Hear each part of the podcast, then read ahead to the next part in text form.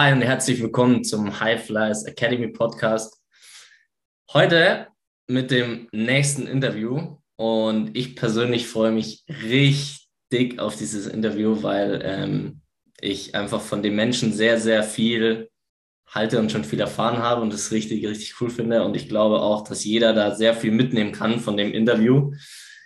Und ja, wir sprechen mit Philipp Clement. Ähm, Hi, der Philipp, servus. Philipp darf sich auch gerne mal vorstellen. Ich glaube, das kannst du am besten. Ist das so? ja, also ich bin der Philipp, bin 29 Jahre alt, spiele Fußball beim VfB Stuttgart und ja, ich hoffe, dass ich euch ein paar interessante Sachen erzählen kann, die mich so in meiner Karriere bis jetzt begleitet haben und auch immer noch begleiten. Mhm. War das eigentlich schon immer so dein Ding, wo du sagst, von Anfang an wusstest du, ey, ich will Fußball spielen oder kam das erst mit der Zeit so ein bisschen? Nee, das war echt schon immer so mein Ding. Also ich habe auch, sobald ich laufen konnte, eigentlich angefangen, äh, Fußball zu spielen und ja, kann mich auch noch so an meine Kindheit erinnern, dass äh, dann irgendwie, keine Ahnung, im Kindergarten oder in der Grundschule wird man ja auch mal gefragt, was man später mal so machen will.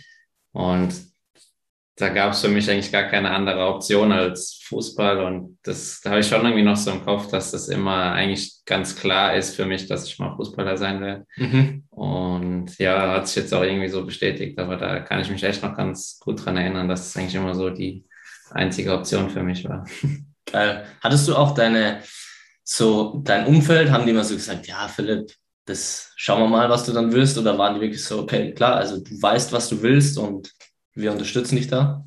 Ja, also ich war halt auch als Kind schon immer ziemlich talentiert und ja, dann irgendwie so im Ort war ja dann auch zu sehen, dass ich ganz gut kicken kann und irgendwie mhm. halt so immer die meisten Tore geschossen habe und alles Mögliche. Und dann kam auch recht früh so dann die größeren Vereine aus der Umgebung, jetzt als Kaiserslautern, Karlsruhe, Waldorf Mannheim und haben da so angefragt. Also war dann schon zu sehen, dass es jetzt nicht irgendwie mhm. Wunschdenken ist, das völlig unrealistisch ja. ist, aber klar, man kann jetzt auch nicht als Zehnjähriger planen, dass man als 20-Jähriger dann mit Fußball mhm. Geld verdient.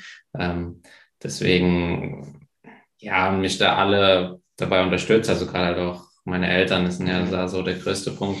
Ja. Ähm, ja, die haben mich unterstützt, überall hingefahren und ja, mein Papa ist auch extrem Fußball begeistert und hat mir mhm. da auch geholfen, mit mir trainiert und cool. mir immer Feedback gegeben. Ja. Und ja, dann hat sich das halt auch immer so klar, je älter man dann wird und dann wird es ja schon auch irgendwann immer realistischer, dass man dann irgendwie sehen kann, man kann irgendwie auch in den Profibereich kommen und ja, ja da ist dann auch immer die Unterstützung von meinen Eltern dabei geblieben ja. und auch so, ja, war dann schon eigentlich die Kindheit so, oder nicht die Kindheit, aber zumindestens dann so die, ja, so als Teenie war dann schon so das Ziel, irgendwie Fußballer zu werden. Ja. Aber das Wichtigste wahrscheinlich auch, dass du das einfach wolltest, weil das war, wie du sagst, war für dich einfach klar. Und wenn es so ganz klar ist, dann weißt du, okay, da kommt nichts drüber, das ist klar, dass es dahin geht. Ja, definitiv. Also es hat mir auch immer Spaß gemacht. Also es war jetzt nie irgendwie für mich eine Belastung oder ein Zwang ins Training zu gehen. Also ich bin immer mhm.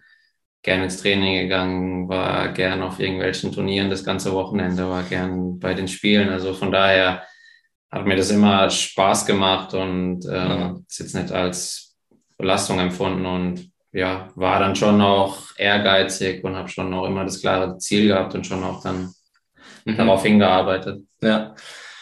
Und was natürlich ganz wichtig ist, äh, wir haben im Vorfeld schon darüber gesprochen, auch, dass du ja, dass du spielst, letztendlich ist wichtig, dass du auf dem Platz stehen kannst und spielst, halt auch verletzungsfrei bleibst und so weiter.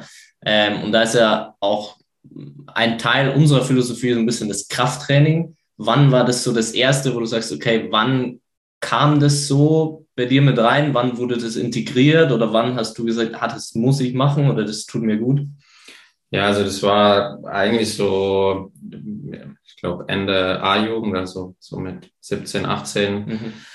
Da hatte ich dann das erste Mal äh, so Verletzungsprobleme und da mhm. kam dann auch im Fußball so Athletiktraining irgendwie immer mehr dazu und da hatten wir dann auch in der Jugend das erste Mal einen Athletiktrainer dabei. Mhm. Und dann ja, kam das so in der Reha-Zeit, dass ich dann das erste Mal äh, Berührungspunkte hatte mit so wirklich Kraft- und Athletiktraining.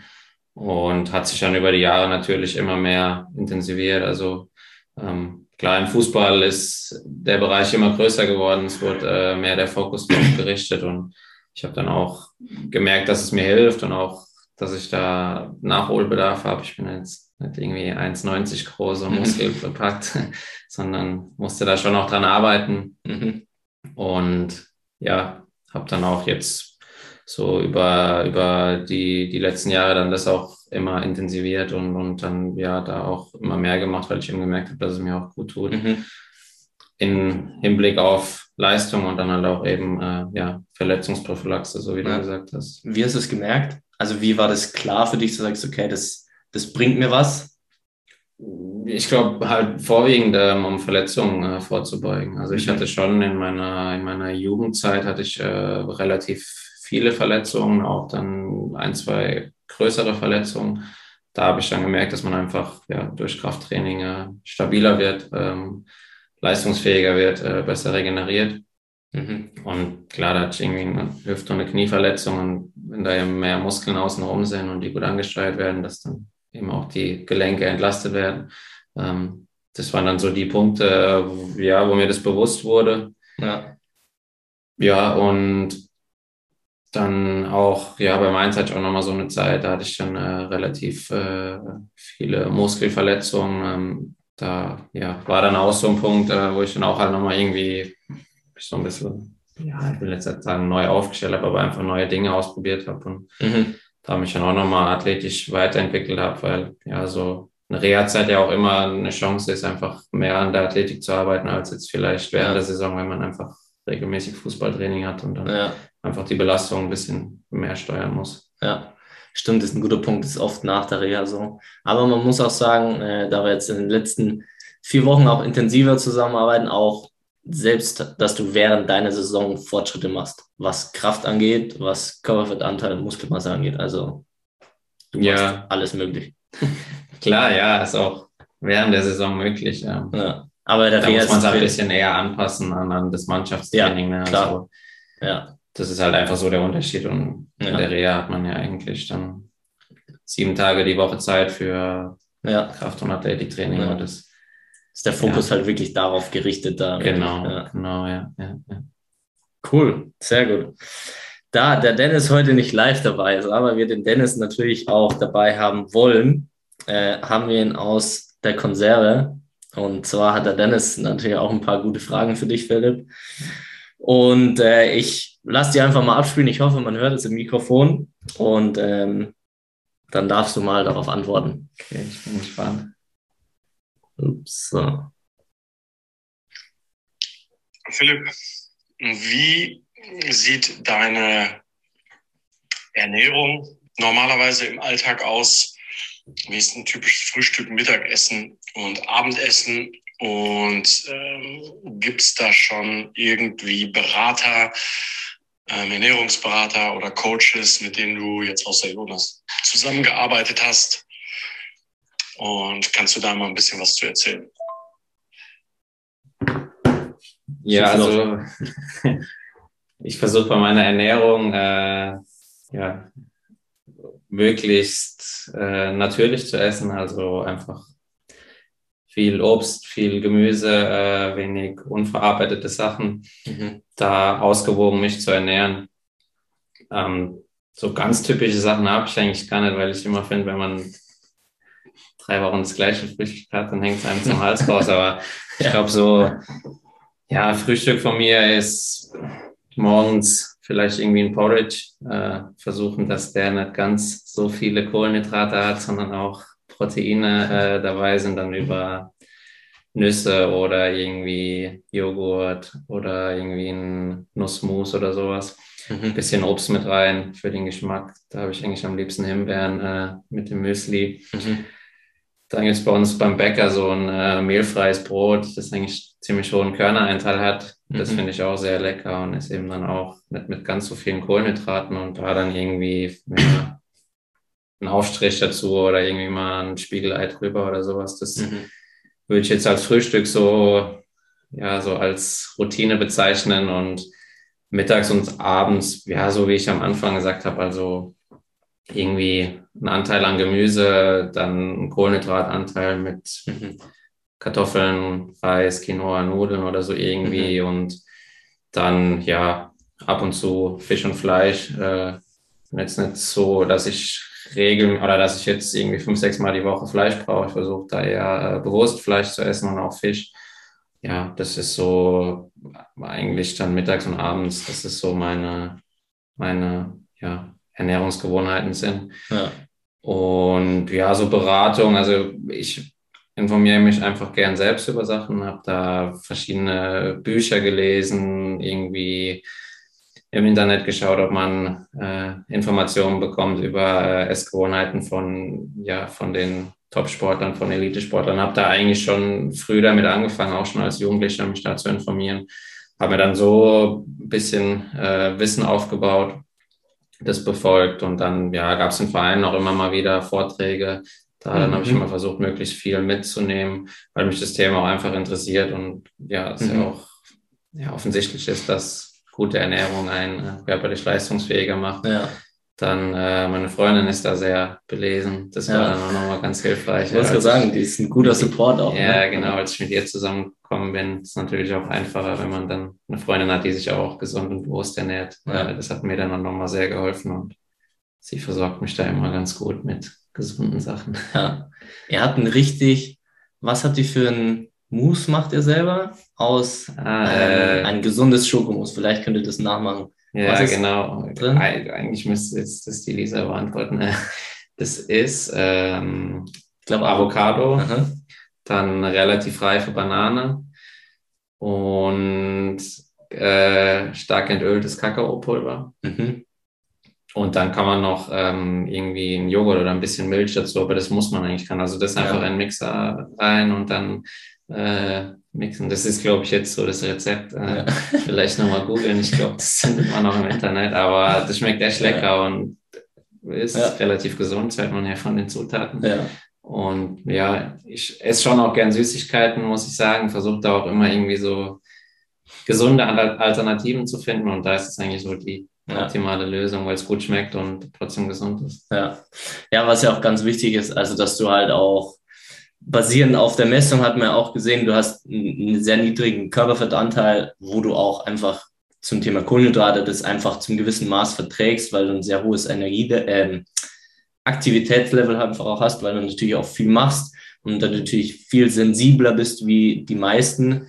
Ähm, aber genau, also basierend darauf sind Kohlenhydrate ja auch auf jeden Fall gut. Und äh, was ja auch, die Proteine sind natürlich ganz wichtig, aber dass du da auch rotierst, das war auch so ein Thema, dass man sagt, okay, gerade durch dieses hohe Aktivitätslevel kannst du eigentlich richtig viel essen, weil du dadurch sozusagen auch Körperfett verlieren kannst und Muskulatur aufbauen kannst, weil du eben so viel machst und eigentlich das so gut verwertest, dass es da für dich halt auch kein Problem ist. Also das äh, sieht man auch, so wenn, um jetzt deine Ernährung auch so ein bisschen zu erklären, weil das für dich natürlich individuell perfekt einfach auch gut funktioniert.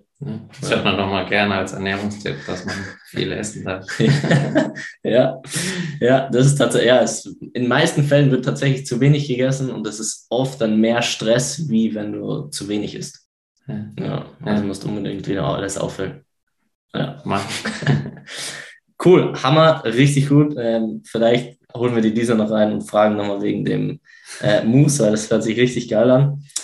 Ähm, ja, erstmal schon, also Ernährung finde ich gut, dass du dich da alleine schon selber informierst. Also ich glaube, wenn das schon jemand mitnehmen kann, dass du da selber Interesse hast, äh, das ist schon ein sehr wertvoller Tipp, würde ich sagen, dass du dich wirklich selber für dich was raussuchst, okay, was schmeckt dir, äh, wenn du Vorträge hast, okay, was kann ich da mitnehmen, was stimmt für mich, was stimmt nicht für mich und so weiter. Ja, ja also das finde ich ist ein ganz wichtiger Punkt. Das habe ich auch so jetzt bei meiner Entwicklung einfach gesehen, dass man schon auch irgendwo so sein Schicksal selbst in die Hand nehmen sollte. Also klar, man hat Trainer, die einem Hinweise geben und die einem helfen wollen, aber ich finde auch wichtig, dass man sich einfach selbst versucht zu helfen. Also es gibt mittlerweile so viele Informationsquellen. Also YouTube, Podcast, Instagram, alles Mögliche ist irgendwie voll mit Wissen und man erfährt auch mittlerweile extrem viel über die erfolgreichsten Sportler und mhm. an denen kann man sich einfach äh, orientieren und kann schauen, was machen die, wie ernähren die sich, wie trainieren die und mhm. da einfach, ja, schauen, dass man auch selbst einen gewissen Bildungsgrad hat, so was die ja. Sachen angeht, dass man dann auch einschätzen kann, äh, ist das gut für mich, ist hilft mir das, ist es sinnvoll, was der Trainer sagt, also dass man einfach nicht nur darauf wartet, dass irgendwie ein Trainer kommt und sagt, hier, mach das, mach das, sondern auch selbst mhm. einfach ein bisschen die Initiative ergreift und ja, auch vielleicht mal auf den Trainer zugehen kann oder ja, selbst irgendwie was angehen kann. Das finde ich halt einfach ganz wichtig, weil man sich so persönlich weiterentwickelt und auch sportlich dann weiterentwickelt. Ja. Hammer. Extrem wertvoll. Das finde ich richtig, richtig gut. Und das sind ja auch die, ja, ich finde es extrem wertvoll und sehr, sehr gut. Also alleine, wenn du das aus dieser Folge mitnimmst oder aus dem Interview, deswegen äh, bist du für mich auch ein Mensch, der das sehr einfach, der viel zu sagen hat, weil das einfach sehr wertvoll ist, weil du für dich selbst verantwortlich bist und ich, äh, ich mag solche Menschen und das ist, äh, sieht man natürlich auch in deiner Karriere. Also wenn du nur in der Jugendzeit oder so gut wie nie verletzt bist und selber dafür geschaut hast, was für dich das Beste ist, spricht dir auch für dich einfach. Und das finde ich äh, richtig gut. Ja, danke, ja. danke. Aufgepasst, das war eine richtig gute Info. Also das, wenn ihr mitnehmt, sehr gut. so, wir schalten Dennis zu für die nächste Frage. Dennis, schieß los. Hast du irgendwelche Routinen im Alltag, die wo du sagst, die, das sind so Grundbausteine deines Alltags, die am Ende äh, auch deine Karriere weitergeholfen haben? Ja, klar. Also ich habe meine Routinen. Ähm, ich glaube, das fängt an mit äh, Schlaf. Da habe ich mich jetzt auch so die letzten Jahre nochmal mehr damit beschäftigt. Da ist, glaube ich, einfach wichtig, regelmäßige zu Bett Gehzeiten haben und dann auch Aufstehzeiten zu haben. Ähm, ja, dann die ganzen Dinge, die man beim Schlaf beachten soll. Also gerade wie ich vorher gesagt habe, das findet man eigentlich überall im Internet, da kann man sich ganz gut informieren. Ja. Das ist so eine Routine, die ich ja einfach äh, extrem wichtig einschätze. Und dann jetzt gerade aufs Training bezogen äh, ist für mich wichtig, ja, mich vorher individuell warm zu machen, also einfach ähm, so Dinge vorm Training zu machen, die mir gut tun, sei es jetzt, ist ja auch immer ein bisschen abhängig, wie man sich fühlt, irgendwie an der Mobilität zu arbeiten, ein paar Stabi-Übungen zu machen oder ein Krafttraining vorm Training und dann auch nach dem Training wieder nachzubereiten, aufzudehnen oder auszurollen. Einfach mhm. so, da habe ich meine Routinen entwickelt, die mir gut tun und die mir es dann auch ermöglichen, im Mannschaftstraining äh, ja, besser zu performen, weil ich dann einfach zum einen schon gut vorbereitet ins Training gehe, dann das Training nachbereite, dann dadurch schneller regeneriere mhm. und dann auch im nächsten Training wieder mehr Energie habe und dann das Training auch einfach effektiver ist. Das sind so ja. Routinen, die ich ja eigentlich so alltäglich mache und die für mich einfach auch dazugehören, weil sie mir gut ja. tun. Ja, richtig cool. Das, das nehme ich auch so wahr und gerade auch nochmal zu dem vorherigen Punkt, das glaube ich hängt auch so ein bisschen zusammen, was so deine Routinen sind. Da du ja sehr selbstständig bist und so ein bisschen auch selber schaust, okay, oder dich weiterbildest oder schaust, was tut dir gut, einfach auch, ähm, dass unsere Zusammenarbeit, dass du einfach schon sehr, sehr viel selbstständig machst und das ist ja auch dein Vorteil, weil du dann schon deinen Körper kennst, weil keiner kennt deinen Körper so gut wie du und du dann genau weißt sozusagen, okay, was tut dir gut und dann einfach jetzt von diesen vielen Informationen vielleicht nochmal gebündelt von einem Coach äh, so ein paar Sachen aus, okay, was kann ich da jetzt individuell genau machen oder hast du da einen Tipp oder das eine, was du noch umsetzen kannst? Weil es jetzt nicht so ist, dass man mit dir alles umschmeißen muss, sondern halt wirklich so Feintuning und da nochmal gebündelt, gebündelt das Wissen sozusagen dann noch ein bisschen anwendest. Und das finde ich auch cool. Ne? Ja, ja, klar. Also das sollte man jetzt auch nicht vergessen. Klar, man muss sich ja selbst informieren, aber dann gibt es natürlich auch Experten, die dann einfach ja. nochmal mehr Wissen haben und das besser einschätzen können. So wie es jetzt auch bei dir ist, mit denen man dann natürlich auch zusammenarbeiten sollte, wenn man die Möglichkeit hat. Ja. Das ist natürlich auch extrem wichtig, dass man da dann äh, gute Trainer hat, die einen weiterbringen. Also dass man das jetzt nicht falsch versteht, aber glaube ich halt so, ja, die Mischung ist dann einfach sehr wertvoll, dass man selbst informiert ist und dann noch Zugriff hat auf ja. gute Trainer. Und ich glaube, die Kombi ist dann ja. schon ja für jeden sehr hilfreich. Ja. Dann auch, glaube ich, einfach so ist, wenn man auch ein bisschen weiß, was im Training passiert, dass man dann auch äh, nochmal einen anderen Trainingseffekt hat, als auch mhm. wenn man irgendwie einfach nur nach irgendeinem Schema arbeitet und sich noch nie mit dem eigenen Körper beschäftigt ja. hat oder irgendwie gar nicht darauf achtet, was einem gut tut. Ja, ja Hund bin ich total der Meinung, total deiner Meinung, das finde ich genauso. Äh, es gibt vielleicht Typen, die das einfach brauchen, die so ein bisschen mehr einfach brauchen, die holen sich das dann schon auch. Ähm, aber so grundsätzlich einfach selber auch Bescheid zu wissen, das ja, finde ich, ja, hebt dich einfach nochmal deutlich ab. Ja. Finde ich richtig cool.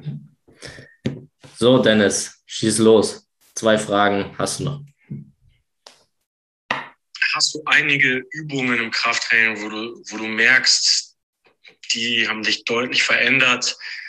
Das ist auf jeden Fall was, was du, wo du ähm, ein Carryover Richtung Fußballplatz gemerkt hast, wo du im Prinzip entweder spritziger, schneller, zweikampfstärker oder ähnliches geworden bist, wo du sagst, das, das merkst du quasi, dass das eine Übung aus dem Krafttraining ist, die da einen großen ähm, Carryover-Effekt hat.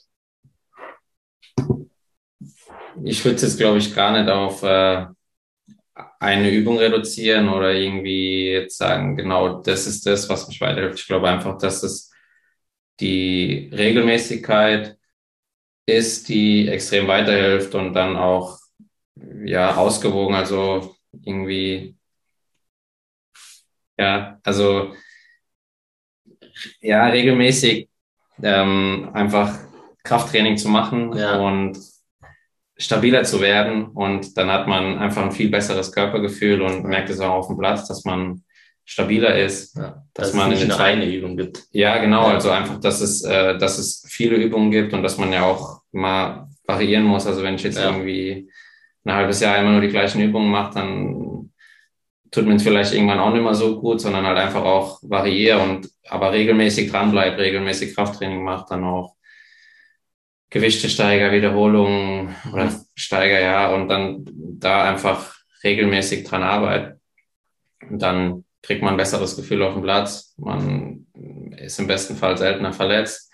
Ähm, man regeneriert besser und dann hat man einfach viele Vorteile, die man daraus oder die ich daraus gezogen habe. Und das würde ich so sagen. Deswegen, mhm. ja, so eine Übung finde ich jetzt schwer, aber ja. einfach so das Krafttraining als ja. Ganzes und auch den, den Körper so in seiner Gesamtheit zu trainieren ja. und da sich einfach immer eher äh, ja, weiterzuentwickeln und dann auch, dann spürt man auch einen Übertrag auf dem, auf dem Platz. Das ja. würde ich auf jeden Fall sagen. Wenn man jetzt immer nur eine Übung macht, ja. dann weiß ich nicht, ob man dann äh, jetzt direkt so einen Übertrag spürt, aber wenn man einfach immer regelmäßig Krafttraining macht und da seine Übung hat und ja. dran bleibt, dann merkt man auf jeden Fall auch einen Übertrag auf dem Platz. Ja, das macht, glaube ich, auch genau den Unterschied, wo man es bei dir auch merkt, weil diese Konstanz, wenn du das konstant machst und dann regelmäßig Übungen variierst, mal größere Variationen, mal kleinere Variationen, das ist ja ganz, also das ist ja dann der wirkliche, oder das ist einfach ein Game Changer so ein bisschen, weil das versetzt Berge. Wenn du es wirklich konstant die ganze Zeit machst, und das ist ja dann wirklich, wo du sagst, okay, wenn du nur ein Prozent besser wirst, aber wenn du konstant ein Prozent besser wirst, hast du halt extrem viel am Ende des Tages. Ja, ja, ja. ja klar, also ja. halt dran zu bleiben. Ne? Wenn man jetzt ja. irgendwie drei Wochen mal Krafttraining macht, dann wird man jetzt noch nicht den Rieseneffekt spüren, aber wenn man es irgendwie mal drei Monate macht, drei Jahre macht, dann wird man auf jeden Fall einen Effekt spüren. Ja, richtig cool. Cool. So, eine Frage noch. Ups. Welchen Rat würdest du jungen, talentierten Fußballern, die auf dem Weg zum Profifußballer sind, hinsichtlich Athletik, Training und Krafttraining geben? Ich würde noch was hinzufügen. Ich würde nicht nur Kraft- und Athletiktraining auch fragen, sondern überhaupt, wenn es so eine Sache gibt, wo du einfach gerne jetzt so mitgeben würdest, dann merkst du, das habe ich einfach erfahren, was, was so einen Unterschied macht oder was euch helfen kann oder was da so auf der Zunge brennt oder im Herz, wo du sagst so, das, das ist es einfach. Was, was wäre das? Also Kraft- und Athletiktraining und das? Ja, also auf Kraft- und Athletiktraining bezogen ähm, ist es, glaube ich, wichtig, dass man früh anfängt, eine Grundlage zu schaffen. Äh, mhm. Äh, Gerade jetzt auch schon in jungen Jahren, also wenn man jetzt irgendwie noch, ich sag mal, im heranwachsenden Alter ist, dass man da eine gute Grundlage schafft und dann einfach einen nachhaltigen Aufbau hat, äh, dass man sich dann eben auf dieser guten Grundlage dann auch äh, athletisch immer weiterentwickeln kann, weil man dann einfach äh, weniger verletzungsanfällig ist. Und mhm. es ist ja einfach logisch, wenn du in deiner Karriere insgesamt zwei Jahre verletzt bist, dann fehlen dir zwei Jahre Entwicklungszeit. Und wenn du eben die zwei Jahre vielleicht auf ein halbes Jahr reduzieren kannst, dann hast du anderthalb Jahre, in denen du dich mhm. einfach weiterentwickeln kannst. Deswegen ist es, glaube ich, ganz wichtig, dass man früh dran arbeitet, eben verletzungsfrei zu bleiben. Mhm. Das war auch so bei mir eine Erfahrung, weil ich einfach dann meine Verletzung hatte und da mir so ein bisschen Entwicklungszeit gefehlt hat und dann vielleicht so den Sprung oder so Schritte bei mir erst vielleicht später dazu oder nach vorne kam, ja, weil mir dann eben diese Verletzungszeit Entwicklung äh, genommen hat. Mhm. Das würde ich so aufs Athletische äh, beziehen. Und jetzt ganz allgemein gesprochen und kann man, glaube ich, auch auf ja, alle Sportarten übertragen, ist, glaube ich, so, auch, ich will jetzt keine Lebensweisheiten auspacken, aber ich glaube, dass man es eigentlich auf alles ganz gut äh, übertragen kann. So eine Mischung aus Spaß und Ehrgeiz, finde ich, ist wichtig. Also man sollte ehrgeizig sein, man sollte sich Ziele setzen, aber sollte dabei immer Spaß haben, weil mhm. wenn man Spaß hat, dann macht man die Dinge gerne, dann macht man auch die Dinge intensiver, man ist aufmerksamer dabei und dadurch, ja, entwickelt man sich dann einfach wieder mehr weiter. Und deswegen ist, glaube ich, genau, wenn man was gerne macht und dann eine Leidenschaft hat, dann ähm, wird man vorankommen und der Ehrgeiz treibt dann einen irgendwo an, äh, nach vorne zu kommen. Deswegen glaube ich, ist das ganz wichtig, dass man einfach jetzt, auch wenn ich jetzt nochmal auf den Fußball beziehe, dass man gerne Fußball spielt, dass man gerne trainiert, dass man da Spaß dran hat. Und das ist, glaube ich, ein ganz wichtiger Punkt, der kommt auch, glaube ich, oft zu kurz so in der Ausbildung von Talenten. Also ich glaube, mhm. dass das ein ganz wichtiger Punkt ist, dass man einfach Spaß am Spielen hat. Fußball oder auch andere Sportarten sind immer noch ein Spiel und ein Spiel sollte Spaß machen. Ja. Und das sollte im Vordergrund stehen und mhm. dann kommen noch viele Dinge von alleine. Ja. Richtig gut. Kann ich auch noch was lernen. und, und Aber ich glaube, dir macht deine Arbeit auch Spaß. Sehr, sehr. Also das äh, merkt ihr, das sagen wir auch immer wieder, dass es einfach, weil es einfach so, ja, der Wert ist auch so groß einfach und das, wenn, und es macht auch Spaß, weil du halt einfach, wenn du die Erfolge siehst und du merkst, so, ah, die springen schnell, die springen höher oder sind weniger verletzt oder können das, was sie gerne machen, noch besser machen oder länger machen, das natürlich, also das macht mir auf jeden Fall sehr viel Spaß. Und äh, wie, wie hast du, letzte Frage noch, wie hast du das so ein bisschen gemacht? Also, dass du sagst, okay, wie hast du dir immer wieder so den Spaß geholt oder wie hast du dir die Ziele gesetzt? Gab es da irgendwie so, ah, jetzt gehe ich einfach mal nur kicken und, keine Ahnung, schieß mit meinem Papa nur aufs Tor oder äh, wie hast du es so ein bisschen gemacht?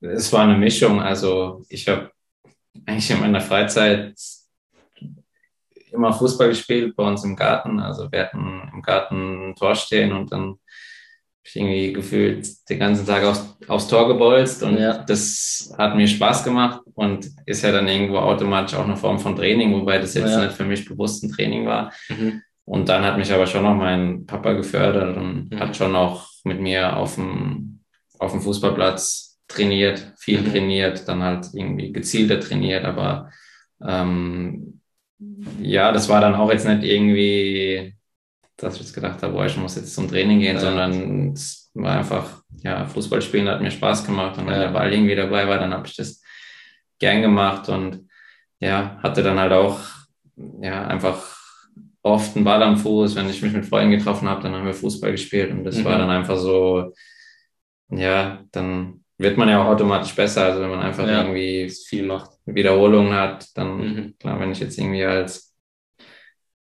Kind schon mega viel Fußball spiele und dann einfach halt schon viel mehr Trainingsstunden habe als andere, dann ist die Wahrscheinlichkeit auch höher, dass ich dann besser bin als die anderen. Und das war dann auch immer so, ja, was mich auch heute noch antreibt, ist natürlich jetzt auf Bundesliga-Niveau ein bisschen schwerer, aber trotzdem irgendwie so ein innerer Antrieb halt einfach immer zu den Besten zu gehören. So Ja. zum einen so die beste Version von mir zu sein und dann halt auch einfach im Vergleich mit anderen, ja, besser zu sein. Das ist dann so Ja. der Ehrgeiz und ja, wenn man dann besser ist als andere, dann macht es irgendwo auch wieder Spaß. Ja.